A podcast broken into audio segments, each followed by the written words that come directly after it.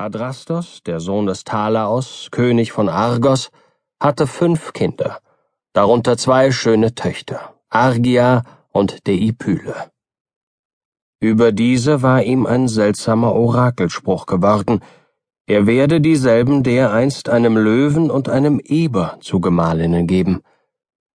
Vergebens besann sich der König, welchen Sinn dieses dunkle Wort haben könnte, und als die Mägdelein herangewachsen waren, gedachte er sie so zu vermählen, dass die ängstliche Wahrsagung auf keine Weise erfüllt werden könnte.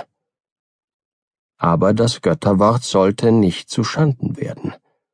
Von zweierlei Seiten kamen zwei Flüchtlinge durch Argos Tore.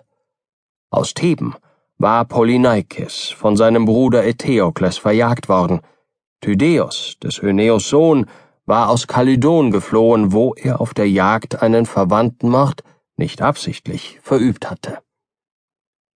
Beide Flüchtlinge trafen sich vor dem Königspalaste von Argos. In der Dunkelheit der Nacht hielten sie sich für Feinde und gerieten miteinander ins Handgemenge. Adrastos hörte das Waffengetümmel unter seiner Burg, stieg bei Fackelschein von ihr herab und trennte die Streitenden. Als ihm nun zur Rechten und zur Linken je einer der Helden stand, die noch eben miteinander gekämpft hatten, so erstaunte der König wie vor einem plötzlichen Gesichte, denn von dem Schilde des Polyneikes blickte ihm ein Löwenhaupt, von dem des Tydeus starrte ihm ein Eberkopf entgegen. Der erstere trug solches Abzeichen auf dem Schilde zu Ehren des Herakles, der andere hatte sich das Wappen zum Andenken an die Jagd des kalydonischen Ebers und Meleagers gewählt. Adrastos sah jetzt die Deutung jenes dunklen Orakelwortes vor sich, und aus den Flüchtlingen wurden ihm Schwiegersöhne. Polyneikes erhielt die Hand der älteren Tochter Argia, die jüngere Tochter Deipyle wurde dem Tydeus zuteil.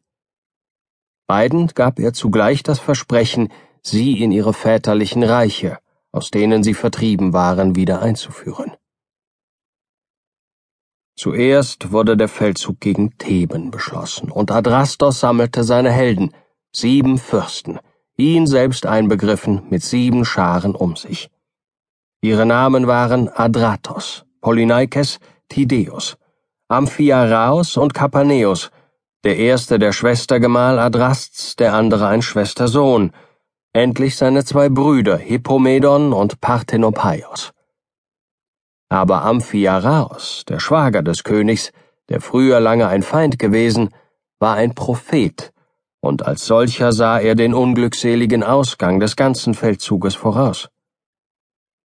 Nachdem er nun sich vergebens bemüht hatte, den Adrastos und die übrigen Helden von ihrem Vorhaben abwendig zu machen, suchte er einen Schlupfwinkel auf, den nur seine Gemahlin, Eriphyle, die Schwester des Königes, kannte, und verbarg sich dort aufs sorgfältigste.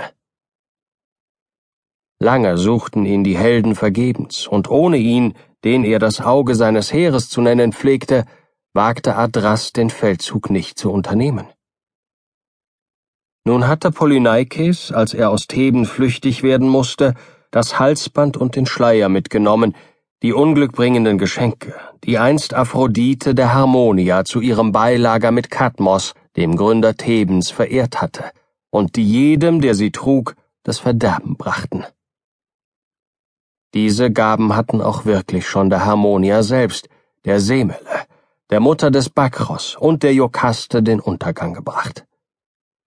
Zuletzt hatte sie Argia, die Gemahlin des Polyneikes, die auch unglücklich werden sollte, besessen und jetzt beschloss ihr Gemahl mit einem derselben, dem Halsbande, die Eriphyle zu bestechen, dass sie ihm und seinen Kampfgenossen den Aufenthalt ihres Gatten verriete. Als das Weib, das längst die Nichte um den herrlichen Schmuck, den ihr der Fremdling zugebracht, beneidet hatte, die funkelnden Edelsteine und Goldspangen an dem Halsbande sah, konnte sie der Lockung nicht widerstehen, hieß den Polyneikes folgen und zog den Amphiaraos aus seiner Zufluchtsstätte hervor. Jetzt konnte dieser der Anschließung an den Feldzug umso weniger entgehen, als er schon früher, da er sich mit dem Adrastos ausgesöhnt und von ihm die Schwester zur Ehe erhalten hatte, das Versprechen gegeben, bei jeder künftigen Streitigkeit mit dem Schwager die Entscheidung seiner Gattin zu überlassen. Er tat seine Rüstung an und sammelte seine Krieger. Bevor er jedoch auszog, rief er seinen Sohn Alkmaion zu sich und verpflichtete diesen mit einem heiligen Schwure, ihn nach seinem Tode, sobald derselbe kundbar würde, an der treulosen Mutter zu rächen.